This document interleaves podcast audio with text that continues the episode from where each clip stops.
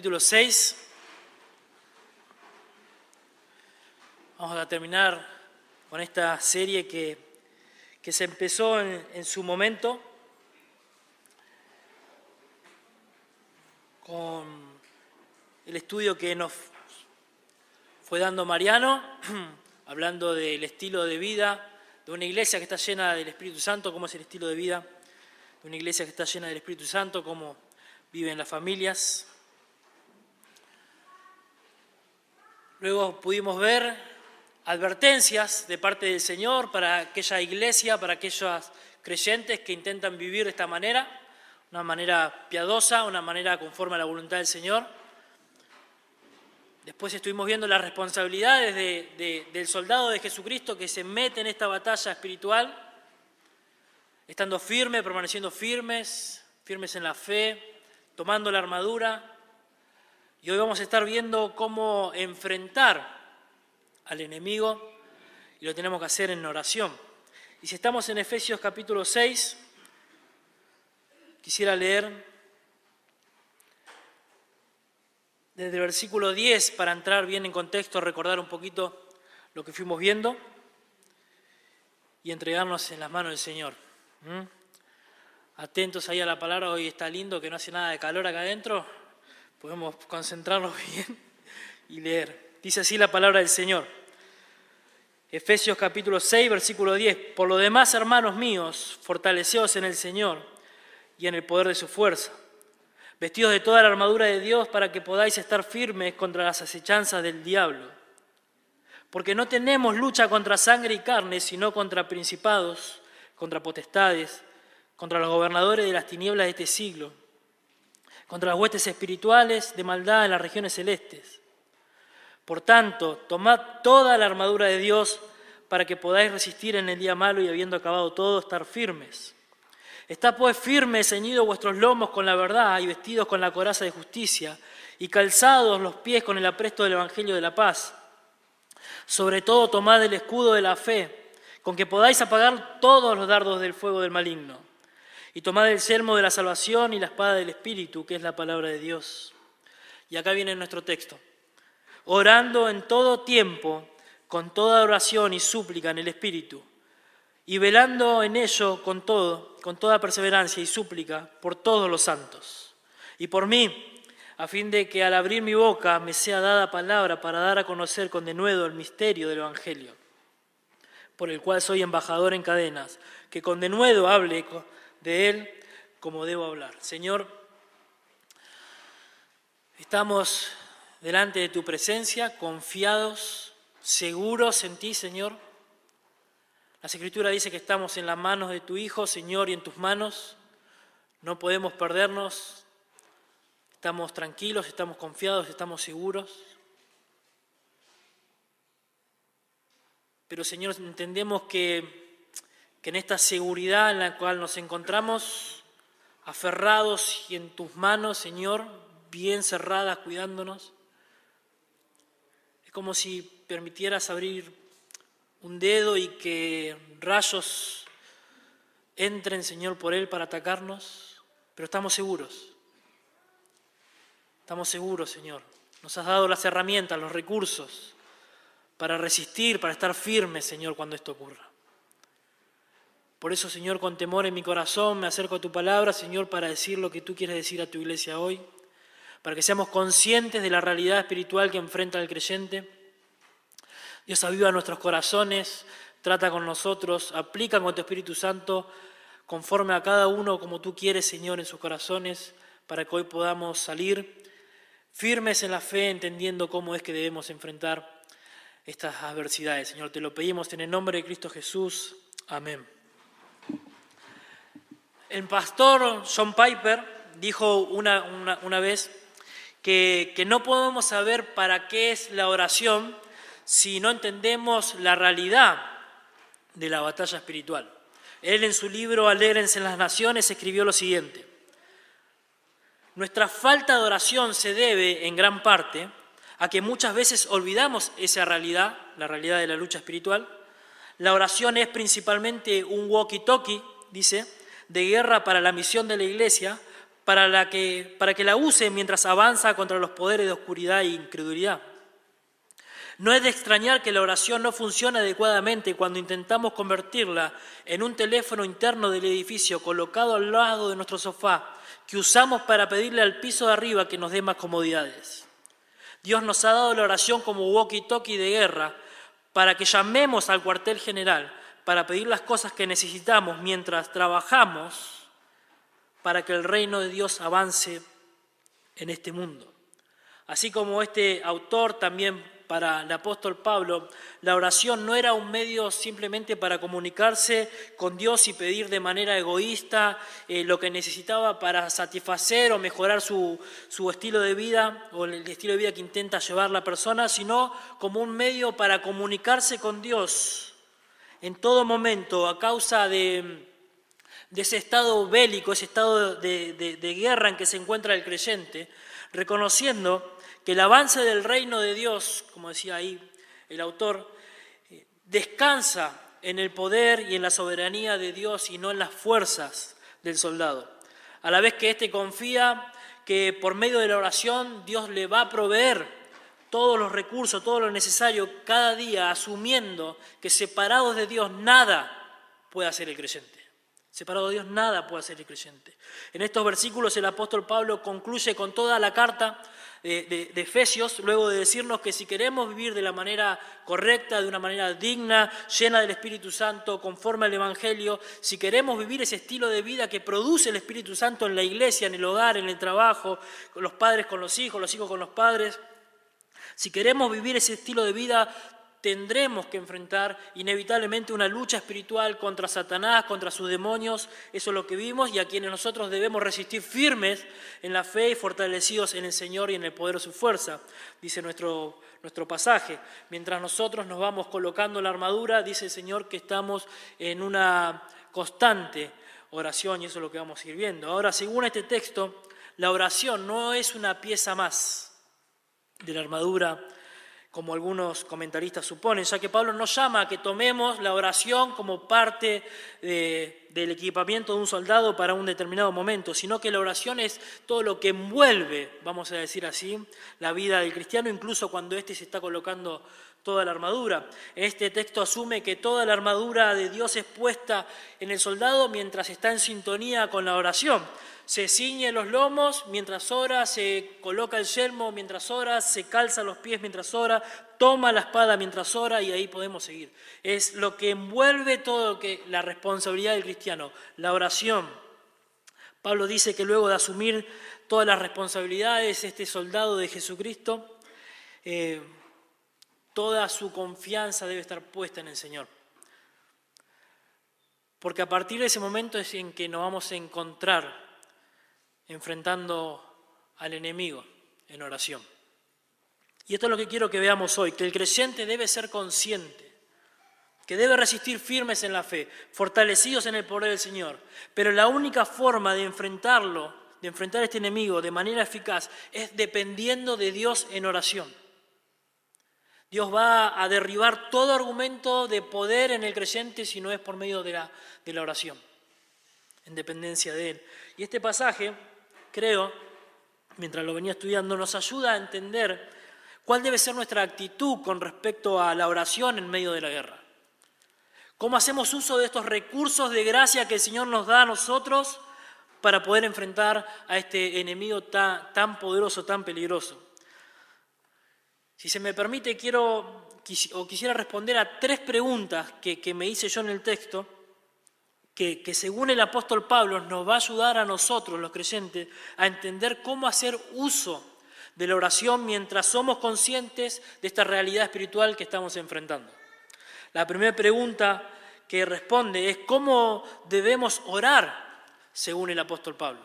¿Cómo debemos orar? Bueno, el apóstol Pablo nos dice que debemos orar sin descanso. Leemos en nuestro texto, orando en todo tiempo, con toda oración y súplica en el Espíritu. La oración es para Pablo la, fuente de, energía que sustenta, que anima, que motiva al soldado de Jesucristo a poder resistir firmes en la fe. Es la fuente de energía del soldado que ayuda a resistir firme eh, en la fe. En su contexto inmediato nos dice el apóstol Pablo que nos vestimos, nos movemos y peleamos con la armadura de Dios, resistimos y nos defendemos con la espada de la palabra, pero lo hacemos todo en oración, orando, descansando, dependiendo de Dios todo el tiempo. El contexto en el que debemos mantenernos orando sin descanso, según Pablo, es en un contexto de guerra espiritual, según este pasaje. Ahora la pregunta es, ¿cómo sabemos que estamos o nos encontramos en una situación así? ¿Cómo sabemos que nos encontramos en esta situación espiritual, en esta guerra? ¿Cómo saberlo? Bueno, Pablo ya nos advirtió en el versículo 12, que lo estudiamos con anterioridad, que nuestra lucha no es contra sangre y carne. Es decir, no, es contra personas que vemos en tiempo y espacio, no, es una lucha que está fuera de nuestro, vamos a decir, nuestro conocimiento tangible. Está como en otra esfera, es una lucha, según Pablo, contra huestes espirituales, de tinieblas, de maldad. Y el verbo ahí, según Pablo, tenemos lucha, no tenemos lucha, sino tenemos lucha contra esto, indica que es una lucha que está continuamente presente. Está continuamente presente, fuera de nuestra vida física, pero se está gestando contra el creyente en todo momento. Todo momento el creyente está en un estado de guerra. Esto permite ver de alguna manera que, el creyente siempre, siempre debe estar dependiendo del Señor, porque siempre está en guerra. No hay descanso para aquella persona que puso su confianza en el Señor. No hay descanso. No hay descanso. No hay descanso, no hay día franco, no hay vacaciones, porque entendemos que el enemigo de nuestras almas no descansa, no se toma franco, no se toma vacaciones, no baja los brazos, no deja de atacar. Siempre, siempre, desde el huerto de Edén hasta el día de hoy, siempre, siempre ataca al pueblo de Dios. Y esa es la razón por la que debemos atender a la exhortación de Pablo. Que luego de tomar toda la armadura debemos permanecer orando todo el tiempo. Todo el tiempo. Lamentablemente no es algo habitual en nuestras vidas el orar constantemente. Eso es una realidad. De hecho, somos propensos a descuidar nuestro tiempo de oración más que cualquier otra cosa, si somos realistas. Creo que, que si podemos señalar una de las disciplinas espirituales personales e incluso disciplinas espirituales congregacionales que más se descuidan y que menos se ejercitan, obvio, es la oración. Ojo, no estoy diciendo que el creyente no ora, estoy diciendo que la disciplina que más se descuida, como estas disciplinas de gracia que el Señor nos da, es la oración. De hecho, esta semana le pregunté en algunos grupos donde tengo algunos hermanos a quienes considero eh, muy piadosos y que me podían responder esta pregunta y en común acuerdo, la mayoría dijo que esta disciplina a la que menos nosotros le damos importancia es la oración. Es la oración. De hecho, uno de estos hermanos comentó que solo hace falta mirar y evaluar la reunión de oración para darnos cuenta. ¿Y por qué será? Quizás no es atractiva, quizás no sabemos cómo, cómo orar, quizás no vemos el valor que tiene la oración, o quizás como dijimos en la introducción, no somos conscientes de la realidad espiritual que estamos enfrentando nosotros los creyentes detrás de todo este escenario que es el mundo y la historia y todo lo que podemos ver. Según Job, capítulo 1 y, capítulo 1 y capítulo 2, aprendemos que, que la lucha espiritual eh, por la fe del creyente es ignorada por las personas. No somos conscientes que hay o se está gestando una lucha espiritual por, por la mente y por la fe de, de, las personas en un ámbito que nosotros no podemos, no podemos ver. Y eso hace que nosotros nos olvidemos de esta realidad espiritual en la que nos encontramos. Y la oración constante nos ayuda a los creyentes a ver la necesidad de reconocer todo el tiempo esta realidad y de reconocer y poder ver la presencia de Dios todo el tiempo en nuestras vidas. Todo el tiempo en nuestras vidas. Esta semana un hermano me compartió una frase porque estábamos hablando del tema que fue muy oportuna para mí. Él dijo, si Cristo mismo necesitaba retirarse de tiempo en tiempo al monte a orar, menos hombres necesitan no avergonzarse en reconocer esta necesidad. Si Cristo mismo necesitaba retirarse de tiempo en tiempo al monte a orar, menos hombres necesitan no avergonzarse de reconocer esta necesidad. Y claro, esto me hace pensar en que si el Señor incluso en su humanidad, siendo el soberano Dios, Rey de Reyes, le dio tanta importancia a la oración, ¿por qué yo no, no debería hacerlo? Noten algunos versículos, Mateo capítulo 14, versículo 23, despedida la multitud, el Señor subió al monte a qué? A orar. Marcos 1.35, levantándose muy de mañana, siendo aún oscuro, salió el Señor y se fue a un lugar desierto a qué? A orar. Lucas 6:12, en aquellos días él fue al monte a orar y pasó toda la noche orando a Dios. Y Pablo en nuestro texto, que es claro y enfático, dice que nuestro deber como creyente, creyente que hemos sido arrebatados de las manos del infierno, debemos permanecer firmes en oración porque no podemos ignorar que estamos en una batalla espiritual. No podemos ignorarlo. La respuesta de Pablo a nuestra pregunta trae también implícitamente ¿Cuándo es el momento de orar? Bueno, Pablo dice en todo tiempo, en todo tiempo, no hay un momento determinado, en todo tiempo oramos, orando en todo tiempo. Eso no significa que debemos aislarnos del mundo cual monje en un monasterio esperando que el Señor lo llame a su presencia. Está más que claro que, que, no significa andar caminando con los ojos cerrados y orando en medio de la calle. Eh, y decir oraciones repetitivas. De hecho, la Biblia nos dice que no por la palabrería de, nuestras oraciones vamos a ser eh, oídos. Recordemos que, los paganos, según Mateo capítulo 6, versículo 7, repetían y repetían oraciones con, la motivación de que si sus oraciones eran escuchadas, iban a ser respondidas. ¿Mm? Y el Señor rechaza eso. Muy parecido a aquellos profetas de Baal en Primera Reyes, capítulo 18, versículo 26, que invocaron el nombre de Baal desde la mañana hasta el mediodía, diciendo, Baal, respóndenos. Pero no había voz y no había quien respondiese. Dios no necesita que usemos de vanas repeticiones para escuchar lo que nosotros queremos decirle, para escuchar el clamor de nuestro corazón. De hecho, el mismo Señor en Mateo 6, versículo 8 dice, no os hagáis pues semejante a ellos porque vuestro Padre sabe que tenéis necesidad, antes que vosotros se lo pidáis. Pero este no es el sentir de Pablo. No es el sentir de Pablo con respecto a la oración constante. La frase orando en todo tiempo, acá nos ayuda a entender a lo que se refiere Pablo. La palabra que se traduce tiempo acá es kairos, orando todo el kairos, lo que se podría traducir en cada oportunidad, en cada ocasión.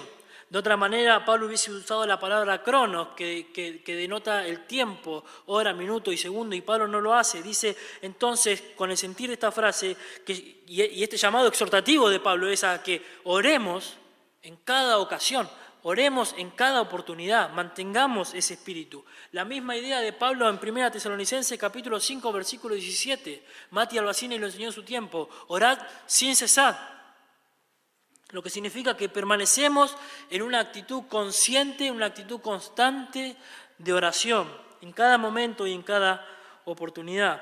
En otras palabras, siempre estamos nosotros los creyentes en comunión, conscientes con Dios de la realidad espiritual que estamos enfrentando. Hermanos, esto no es un juego. Esto no es un juego. Esto es una guerra, dice Pablo. Y no se puede ignorar. No podemos ignorarla. Cristo mismo nos dejó una parábola para concientizarnos acerca de la necesidad de orar en todo tiempo, en la parábola del juez injusto. ¿Recuerdan? Él comienza así en Lucas 18. También le refirió Jesús una parábola sobre la necesidad de orar siempre y no desmayar.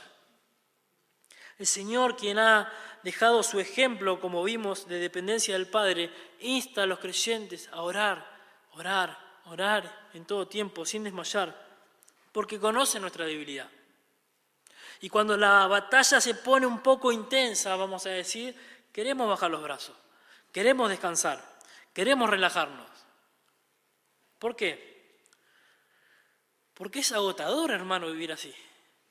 Es cansador vivir así. Nuestros ojos, nuestra carne, el mundo, los deseos de la carne, de los ojos, la vanagloria de, de la vida, del mundo, todo, todo ataca. Y es cansador. Y queremos bajar los brazos. Entonces nuestra dependencia cambia, cambia e intentamos vivir esta realidad de la manera que nosotros creemos que es conveniente vivirla. Y empezamos a descansar en nuestras propias fuerzas. Y es lo que Pablo quiere evitar acá. Pero Marcos, en, mi vida está todo bien. No veo una batalla espiritual así que quizás estás exagerando un poco todo este tema. Claro, tengo lucha, pero dentro de todo mi vida marcha bien. Tengo un buen matrimonio, mis hijos tienen buena salud, tengo un buen sueldo. La verdad que, no, no estoy orando todo el tiempo.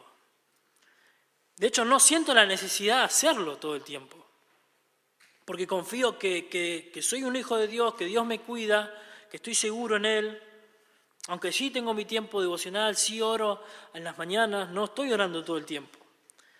Bueno, eso está perfecto y me alegra muchísimo que puedas vivir una vida así, tranquilo, sin, sin, sin nada de, de riesgo que correr, pero el peligro de pensar así, hermanos, es que en el fondo estamos negando la realidad espiritual que Pablo nos está presentando acá.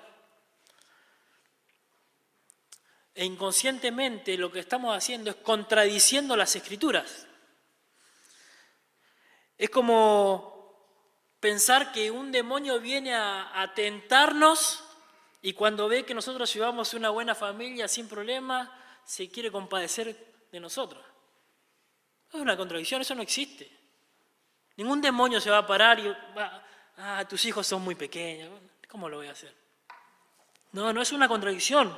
Pensar así es negar lo que las escrituras están diciendo. Y eso evidencia, eso evidencia que hemos dejado de creer en esta realidad espiritual que Pablo nos está hablando acá. Perdimos el sentido de urgencia, no, no pensamos más allá de nuestros placeres y bienestar.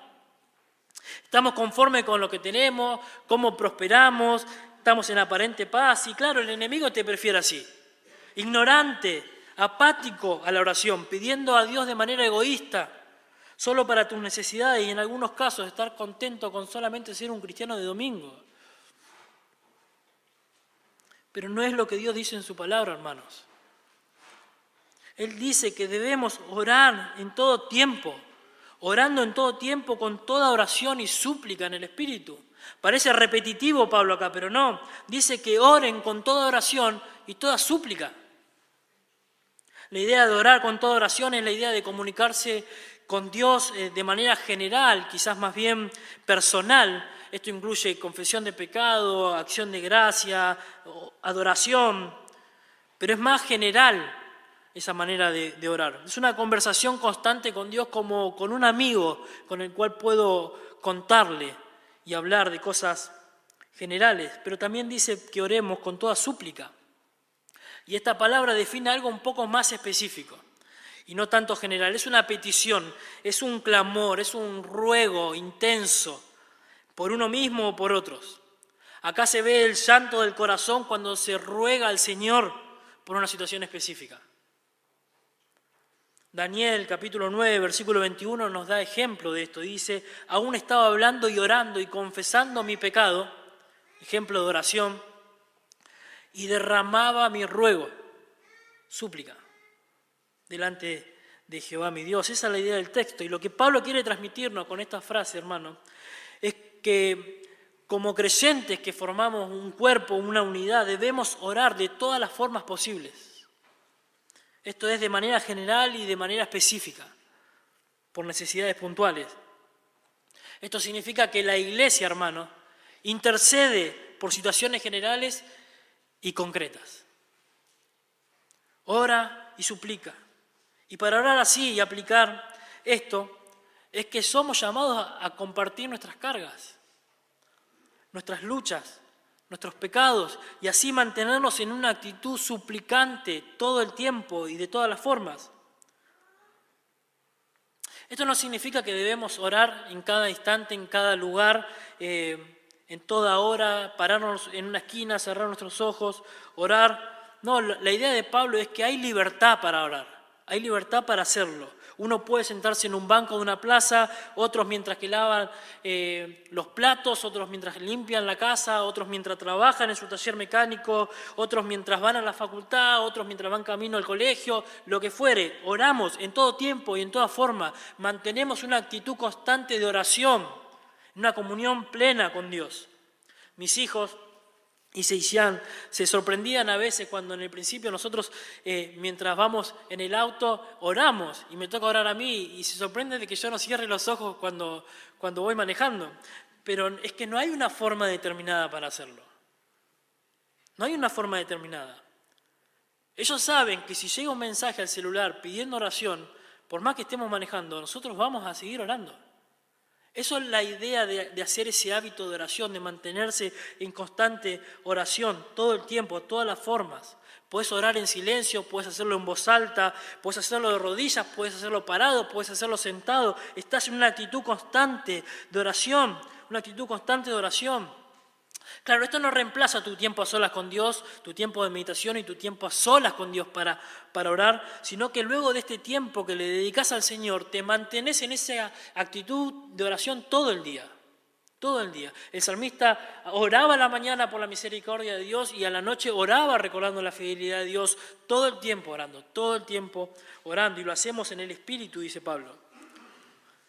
Y esto no es hablar en lenguas como algunos han propuesto. Esto es ser movido y guiado por Dios. En el Espíritu es que oramos conforme a la voluntad de Dios. Oramos sabiendo que no hay un lugar específico donde pararnos para orar y entrar a la presencia de Dios. Podemos entrar confiadamente al trono de la gracia, dice el autor de los Hebreos, por los méritos de Jesucristo y por el Espíritu Santo que intercede por nosotros, dice Romanos, y si nos ayuda en nuestra debilidad. Ya no preguntamos como la mujer samaritana, ¿dónde es que debemos adorar? ¿En Samaria, en el pozo de Jacob o en el templo en Jerusalén? Porque adoramos en espíritu y en verdad. Vamos a la persona de Jesucristo. Ahora cuando adoramos vamos a Jesucristo, no vamos a un lugar específico. Tenemos entrada para orar todo el tiempo, constantemente, en una actitud de oración plena, plena. Y oramos conforme a la voluntad del Espíritu Santo que mora en nosotros, que intercede por nosotros. Y eso es importante, porque si seguimos el hilo de pensamiento desde el momento en que el pastor Mariano nos empezó a enseñar sobre la serie, el estilo de vida que produce el Espíritu Santo, y entender que esto es posible, cuando nuestra vida es entregada al Señor y el Señor nos llena con su Espíritu, podemos estar en armonía con el Espíritu de Dios. Una persona llena del Espíritu ora conforme a la voluntad de Dios, ora conforme a las escrituras. Y el mismo Espíritu dirige sus pensamientos cuando incluso no sabe cómo hacerlo, porque está en armonía con el Espíritu de Dios. Eso es orar en el Espíritu, eso es orar en todo tiempo, con toda oración y súplica. Ahora podemos ver, según el apóstol Pablo, entonces cómo debemos orar, entendiendo cuál debe ser nuestra actitud de dependencia eh, constante de Dios, pero también aprendemos que en esa actitud debemos nosotros interceder los unos por los otros. Y esa es la segunda pregunta que responde la Biblia. ¿Por qué? ¿Por quiénes debemos orar según el apóstol Pablo? Bueno, Pablo nos dice que en este contexto debemos orar por todos los santos. Debemos orar los unos por los otros. Dice en versículo 18, velando en ello con toda perseverancia y súplica por todos los santos y por mí, dice Pablo.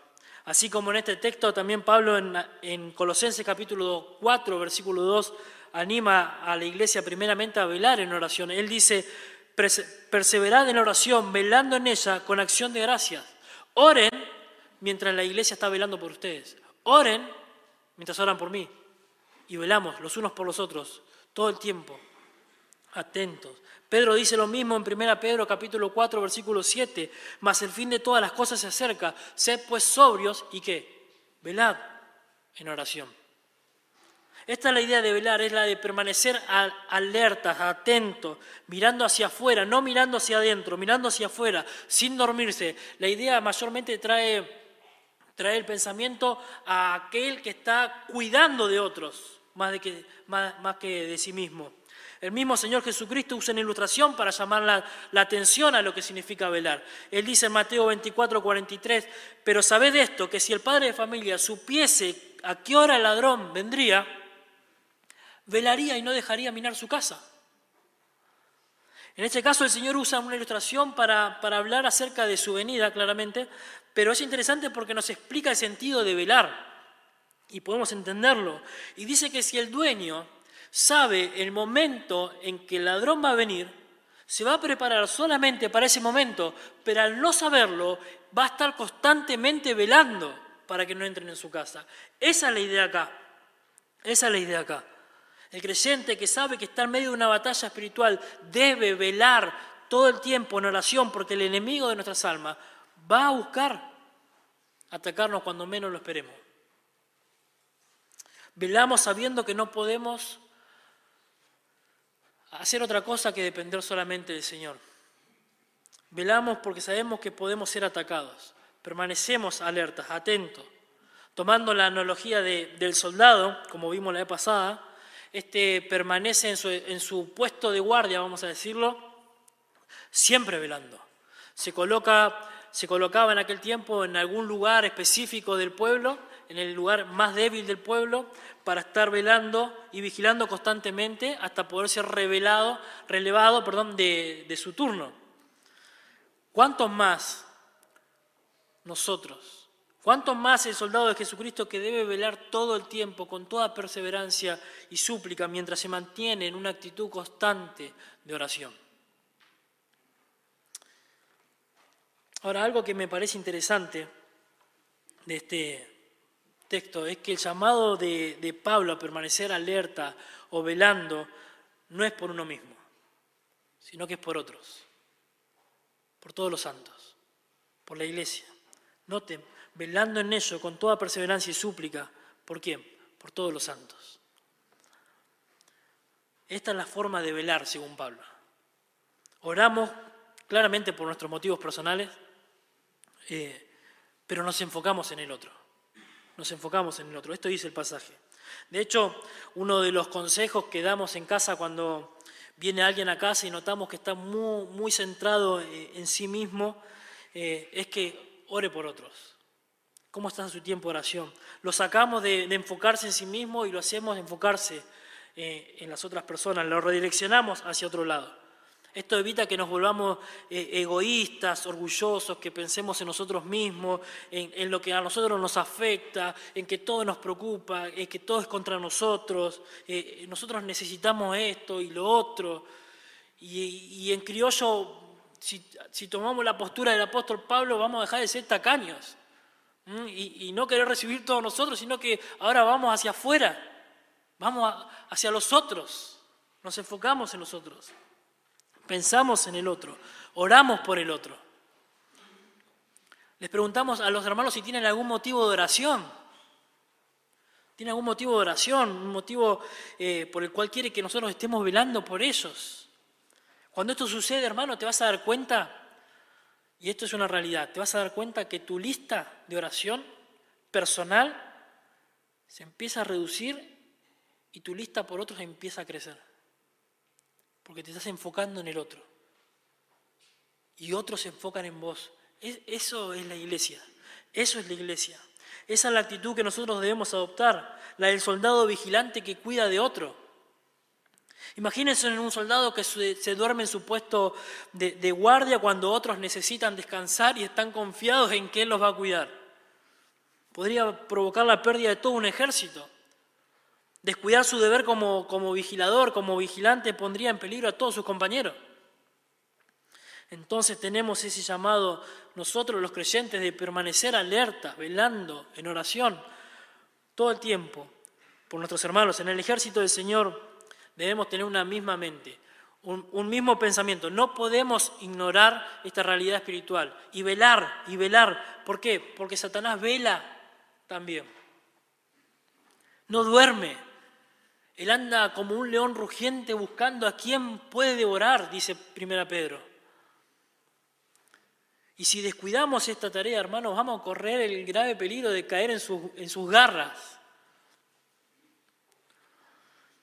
No podemos sentirnos seguros, hermano. No podemos sentirnos seguros cuando somos conscientes de esta realidad espiritual que vive el creyente. No puede. En palabras de Pablo, el que piensa estar firme, que mire que, que no caiga. No podemos estar seguros, no podemos. El enemigo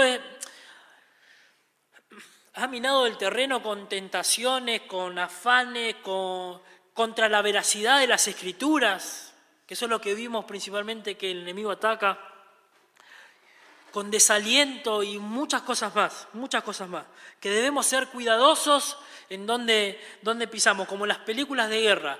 El campo está minado y tiene que ver dónde pisa, porque si pisa una mina, estalla en mil pedazos. Bueno, nosotros debemos cuidarnos así.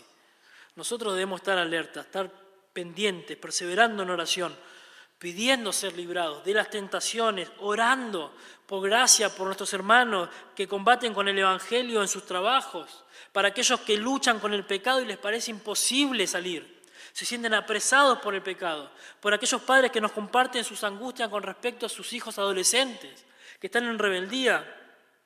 Y así podríamos orar todo el tiempo, todo el tiempo. Hay motivos de oración, hay hermanos, oramos, velamos por ellos. Eso es vivir la vida cristiana, hermanos. Nuestro conocimiento teológico y la bandera que levantamos, porque lo hacemos de la sana doctrina, no garantiza nada si no dependemos en oración del Señor. No garantiza nada que tengas una buena teología. Si eso es lo que te fortalece y no la dependencia del Señor. Estudiamos, abrazamos la Biblia, abrazamos la verdad de Dios y la tenemos tan aferrada que no queremos soltarla y oramos dependiendo todo el tiempo del Señor, aplicando las escrituras claramente. ¿Cómo debemos hacerlo? Por algo Pablo a lo largo de esta carta nos enseña verdades tremendas. Creo que es una de las cartas más, más profundas que podemos encontrar en las Escrituras, de cómo Dios nos, nos salvó, cómo Dios nos, nos, predestinó, cómo nos llamó para que alabemos su gracia, cómo formó a la iglesia, cómo éramos nosotros antes de conocer al Señor, estando muertos en nuestros delitos y pecados, como compartía Dani. Una iglesia unida por una misma fe, un mismo sentir, eh, dones espirituales para usarlo para la edificación de la iglesia. Pero Pablo concluye con la oración. Pablo concluye con la oración. Y porque no sirve de nada saberlo todo y confiar en eso. Si no dependemos de Dios en oración, nuestra naturaleza pecaminosa puede traicionarnos. Y el enemigo ahí, pum, como un león acechándonos, tirándonos encima, que no vamos a tener tiempo de sacar la espada de la palabra de Dios y poder batallar porque estamos dormidos.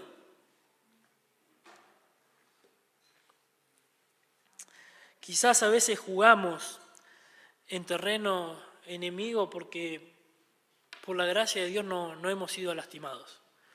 Y, nos hemos relajado y, y, pensamos que ya no nos puede suceder nada malo.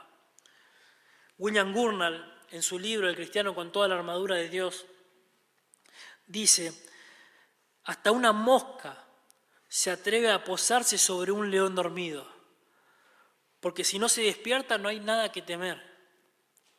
Pero una vez que ese león se despierte y agite su cola, saldrá deprisa para atacar a su presa porque se ha acercado demasiado.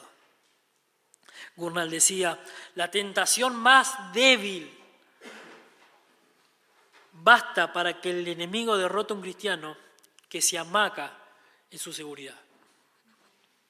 La tentación más débil basta para que el enemigo derrote a un cristiano que se amaca en su seguridad.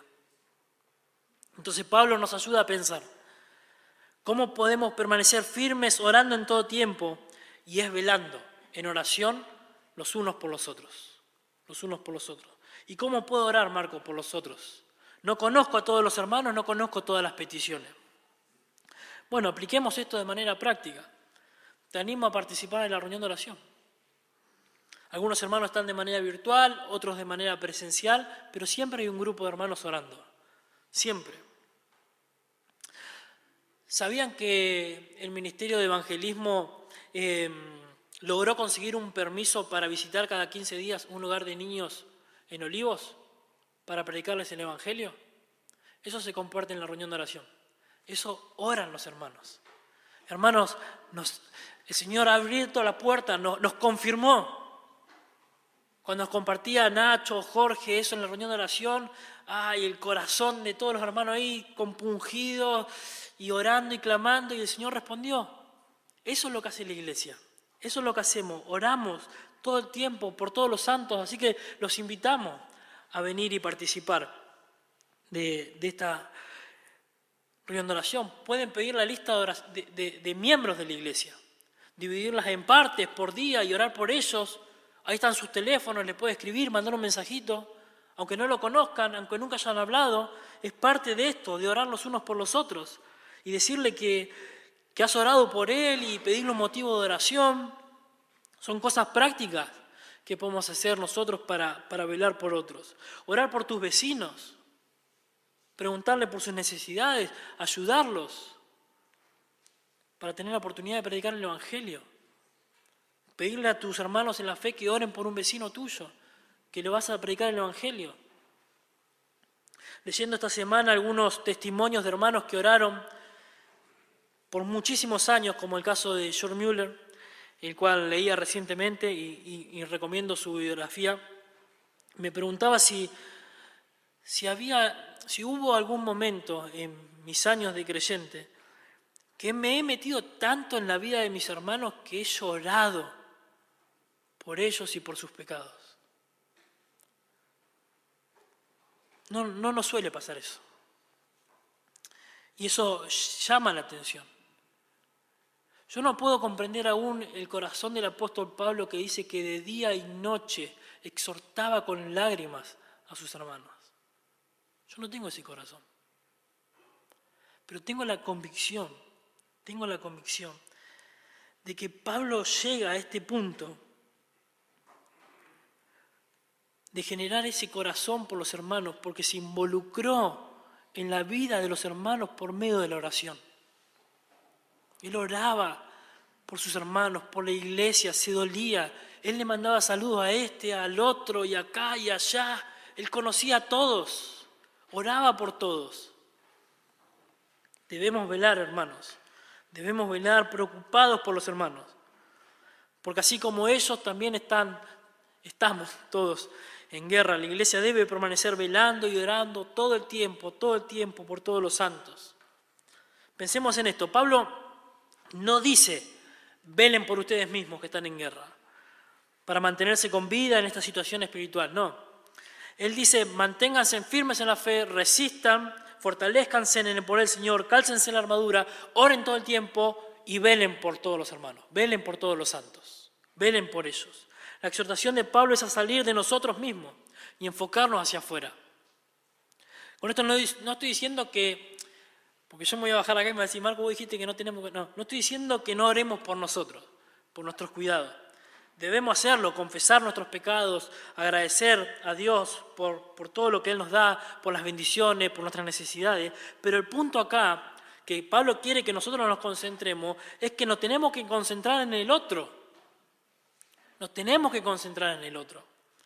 Yo oro por ustedes, ustedes oran por mí. Eso es lo que hace la iglesia, de eso se trata, velamos los unos por los otros. Cuando Pedro fue encarcelado en Hechos capítulo 12, versículo 5, la Biblia dice, eh, o mejor dicho, la, Biblia no dice que la iglesia se puso con temor a orar por ellos y el peligro que iban a correr. Dice el texto, así que Pedro estaba custodiado en la cárcel, pero la iglesia hacía oraciones sin cesar a Dios por él. Se enfocaban en el otro, se enfocaban en el otro, no lo hacían en sí mismos. Miren el corazón del profeta Samuel. Así que lejos sea de mí que peque yo contra Jehová, cesando de rogar por vosotros. Hermanos, que Dios nos dé ese corazón.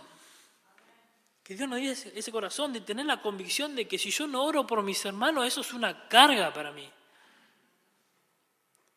Para Samuel, que era un líder espiritual, era pecado dejar de orar por, el pueblo. Debemos orar, debemos velar por la iglesia. Oremos, velemos por la iglesia.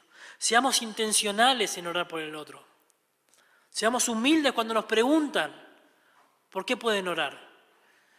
Seamos humildes cuando nos preguntan sobre nuestra comunión con el Señor y cómo estamos con, con el Señor Seamos humildes.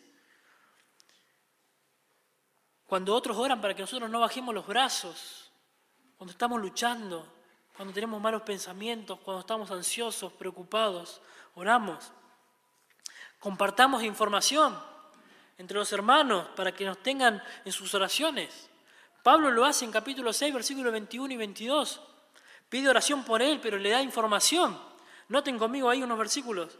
Dice, versículo 21, para que también vosotros sepáis mis asuntos, oren por mí, para que también vosotros sepáis mis asuntos y lo que hago, todo os lo va a hacer saber Tíquico. Aún recuerdo el momento en que un hombre vino a casa eh, a una reunión mate, en las primeras reuniones que estábamos haciendo como, mate, eh, era la primera vez que él venía a casa, eh, pero nosotros hacía ya mucho tiempo que veníamos orando, orando por él. Y se lo hice saber. Le dije que estábamos orando y él me agradeció. Pero al tiempo me confesó que a él le, le, molestó mucho que yo le haya dicho eso. Él pensó en sí mismo, yo no necesito que nadie ore por mí. Él había atravesado una situación difícil, pero él, creía que podía arreglársela solo, porque Dios lo cuidaba. Esto me lo confesó él. Claro, con el tiempo cuando él me lo confesó y se dio cuenta, reconoció reconoció la fortaleza que hubo eh, por medio de, de, las oraciones de los hermanos. Entendió ahí la importancia que tiene orar los unos por los otros y de ser humildes, a reconocer nuestra debilidad, a mostrarnos débiles. Somos hombres de carne y hueso. Si no, el apóstol Pablo no nos hubiese dejado esto acá. Ya está, alcanzaría con solamente tener un conocimiento teológico y basta. Somos débiles. Somos presa fácil si no dependemos del Señor. Hermano, no, no estás solo. No estás solo en esta batalla contra el pecado ni contra Satanás. Hay una iglesia que ora por vos. Vos tenés que orar por otros. Eso es poner en práctica este pasaje. Velar y compartir tus cargas con otros. Porque esa es la manera en que enfrentamos al enemigo en oración. George Mueller decía recién en su biografía, dijo estas palabras, la oración por otros honra, exalta y glorifica a Dios. Porque dejamos de mirarnos a nosotros mismos y miramos a Dios, confiando en que si oramos conforme a su voluntad, Él nos va a oír. La voluntad de Dios en este pasaje, entonces, hermano, es que velemos los unos por los otros. Entonces podemos ver que según el apóstol Pablo, debemos orar con una actitud de oración constante, y en esta actitud de oración constante también nosotros debemos velar persistentemente los unos por los otros. Y finalmente nuestro tercer punto, pregunta, ¿cuál es el motivo principal por el que debemos orar según el apóstol Pablo? Debemos orar para la extensión del reino de Dios por medio de la predicación de la palabra. ¿Cuál es el motivo principal por el que debemos orar según el apóstol Pablo? debemos orar para la extensión del reino de Dios por medio de la predicación del Evangelio. Jorge Keuch, me, cuando bajé la, otra vez hablando de, la responsabilidad del soldado, me dice, pero no te olvides, me dice, que el soldado predica la palabra. Digo, ya va a llegar Jorge, Digo, acá está Jorge, acá está. Debemos orar para extender el reino de Dios por medio de la predicación del Evangelio. Eso es lo que se hizo en Chaco este fin de semana, el fin de semana largo. Eso es lo que hacemos. Pablo dice, oren por los santos y por mí, dice Pablo, a fin de que al abrir mi boca me sea dada palabra para dar a conocer con denuedo el misterio del Evangelio, por el cual soy embajador en cadenas, que con denuedo hable de él como debo hablar, dice nuestro pasaje. Bueno, Pablo, voy a tomar mi libreta y voy a orar por vos. Eh, dame tus motivos de oración, Pablo. ¿Por qué querés que oremos? ¿Para que seas librado de la cárcel? ¿Para que no sufras más azotes? ¿Para que sea quitado ese aguijón de tu carne?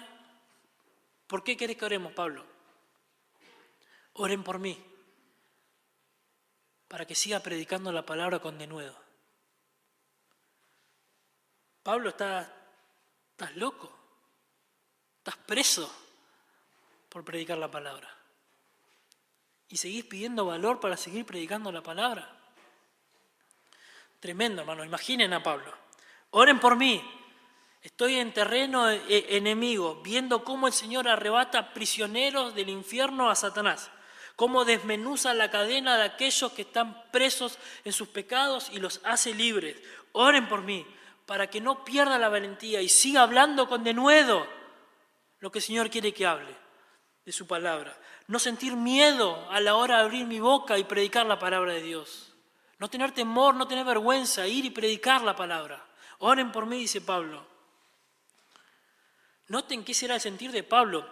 Colosenses capítulo 4 dice, oran, versículo 3, orando también al mismo tiempo por nosotros, para que el Señor nos abra puerta para la palabra, a fin de, de dar a conocer el misterio de Cristo, por el cual también estoy preso, dice Pablo, para que lo manifieste como debo hablar.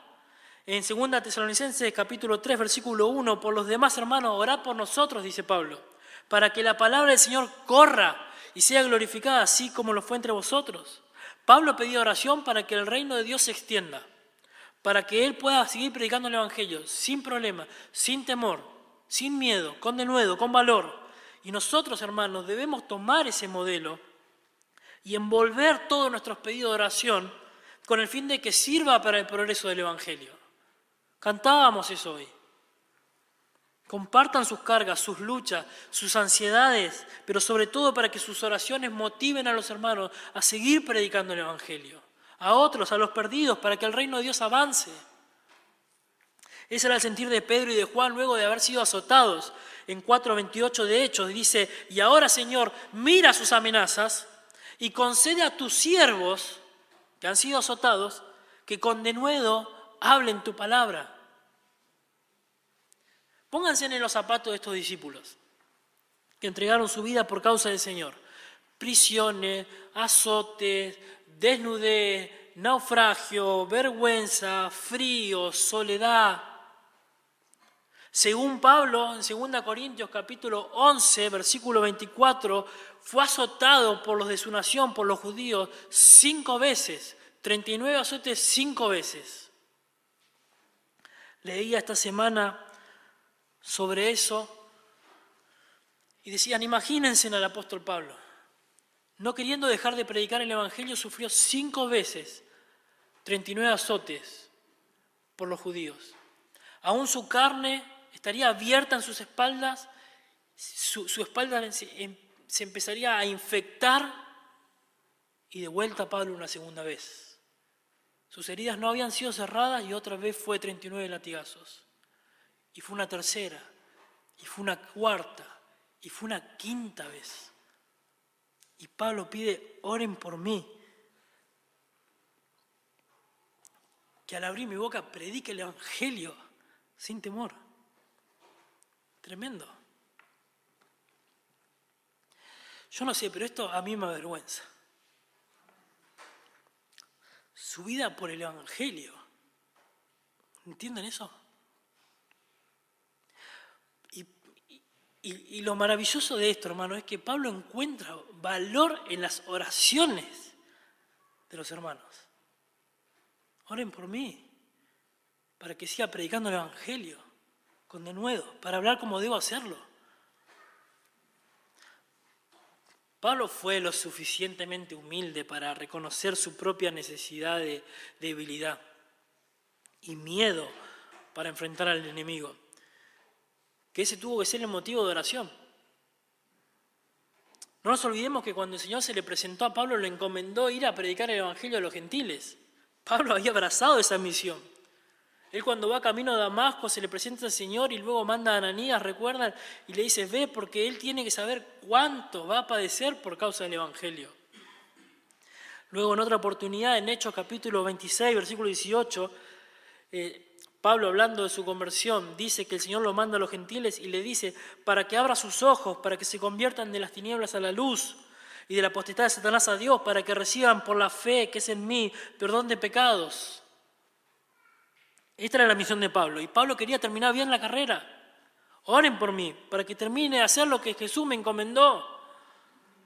Pensemos, hermanos, estamos tan centrados en nosotros mismos que nos hemos olvidado de la tarea que el Señor nos ha encomendado. Quizás todo empezó por miedo, por vergüenza, eh, por no querer predicar, por no querer que nos tomen por tontos, porque la gente nos rechaza, no sé.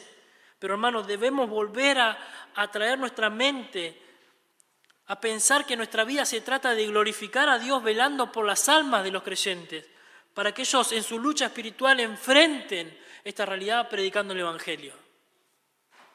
Ellos disfrutan, los incrédulos, de los pecados, de los placeres, pero no saben que eso los está llevando, los, los conduce al infierno, los conduce a la muerte, los conduce.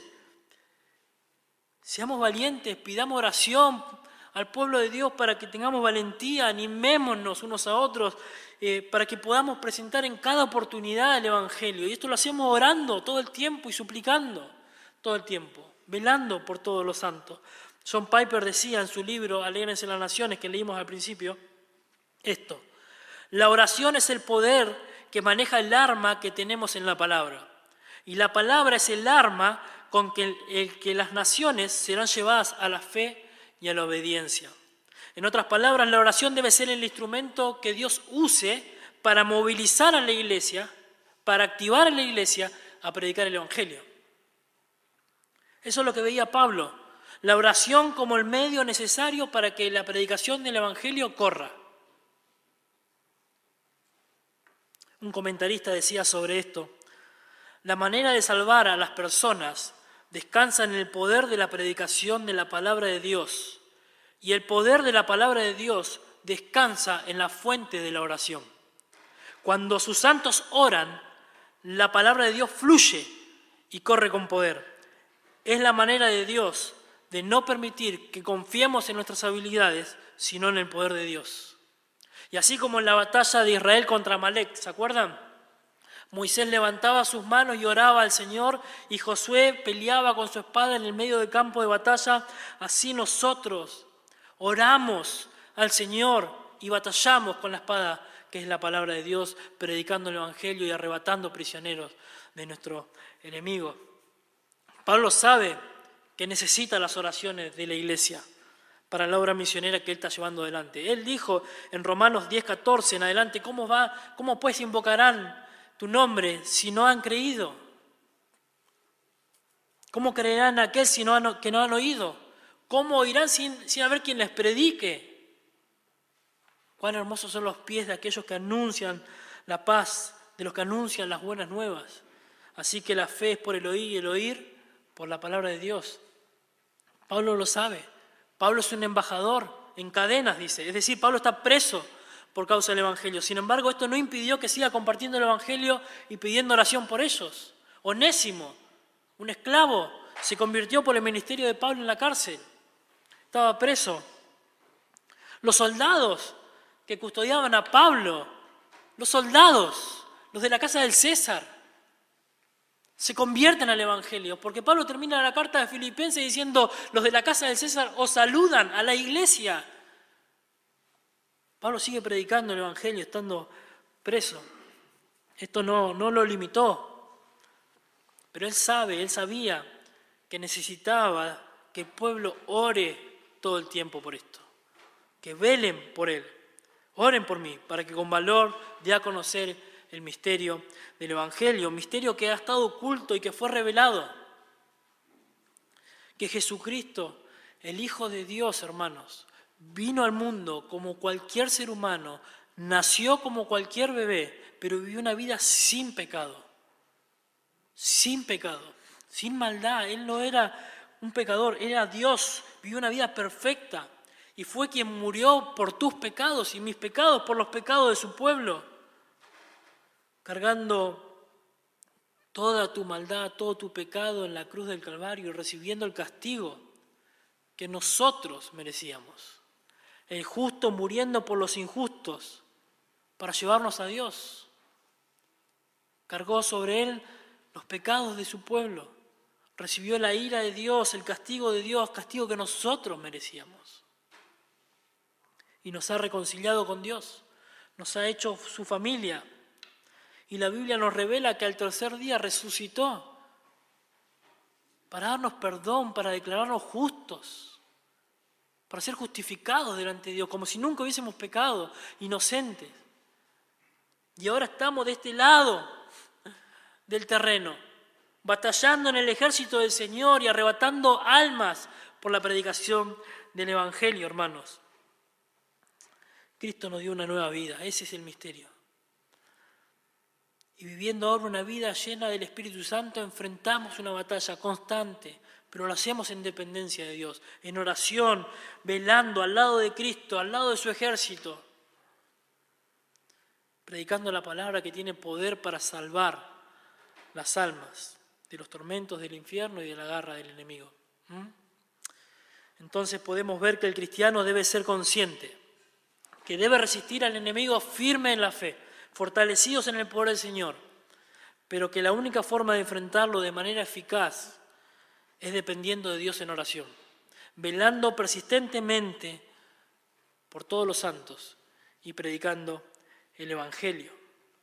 Pablo nos enseñó cómo orar, por quién es orar y por qué debemos orar cuando estamos en este estado, hermano, y quiero concluir ya.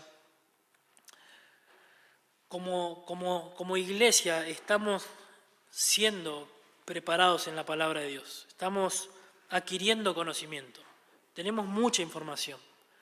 El Señor nos ha concedido tener una iglesia sana, una iglesia bíblica, y podemos estar seguros y tranquilos que se está enseñando la palabra, pero eso no es garantía, hermanos. Eso no es garantía de victoria si nuestra confianza está en nosotros y no en Dios. Si nuestra confianza está en nosotros y no en Dios. Y esto se evidencia, hermanos, en que oramos todo el tiempo, velamos por los otros, convertimos cada tentación en oración, cada lucha en oración, llevamos a cada hermano en oración.